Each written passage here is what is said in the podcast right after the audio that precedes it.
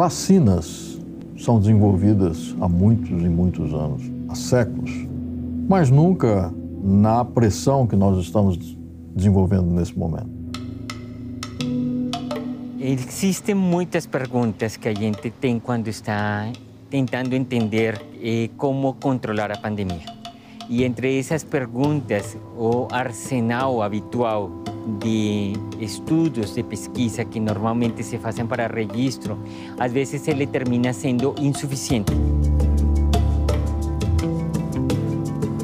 A busca por respostas frente à urgência da pandemia levou os pesquisadores do Butantan à cidade de Serrana, no interior de São Paulo. Uma cidade relativamente pequena que pudesse fazer um trabalho de avaliação epidemiológica dos resultados de uma vacina quando essa população fosse vacinada.